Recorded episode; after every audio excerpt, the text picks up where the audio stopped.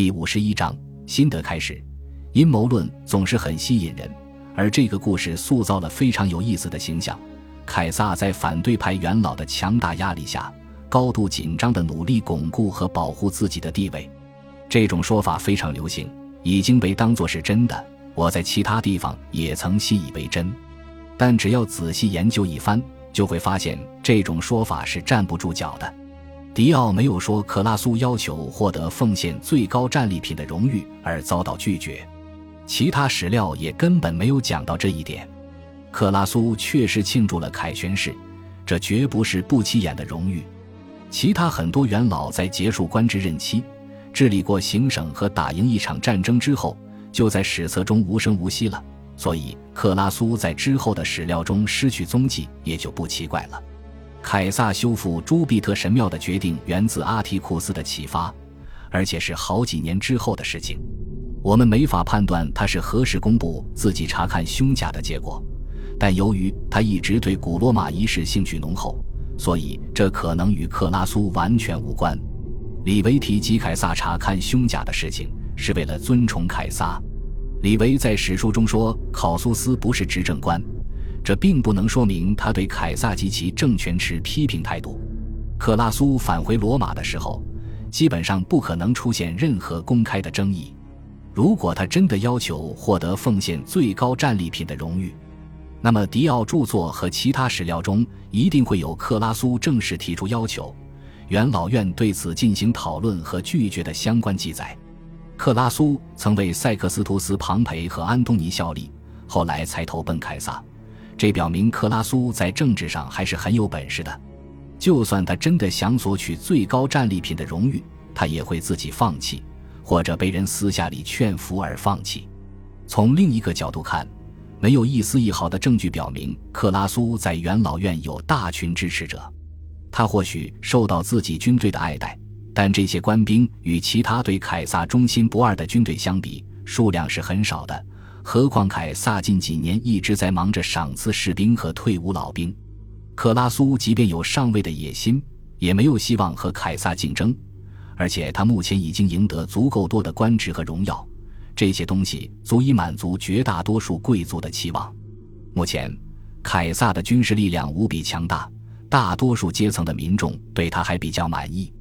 终于和平了，大家都松了一口气。意大利不再到处挤满了被剥夺土地的农民、难以驾驭的退伍军人或债台高筑的公民。这些人曾经陷入绝望，会跟随任何承诺给他们更好未来的领袖。铁杆的安东尼或庞培分子基本上已经被消灭殆尽。几十年内战中的口号和忠诚已经被人渐渐淡忘。凯撒的地位至高无上，短期内不会受到任何威胁。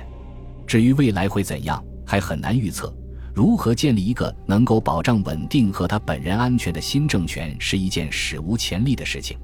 迪奥著作的第五十二卷全部用来记载，据说来自阿格里帕和梅瑟纳斯的演讲。他们两人针锋相对。据说阿格里帕主张恢复接近原先共和国的体制，而梅塞纳斯则建议建立一种隐蔽的君主制。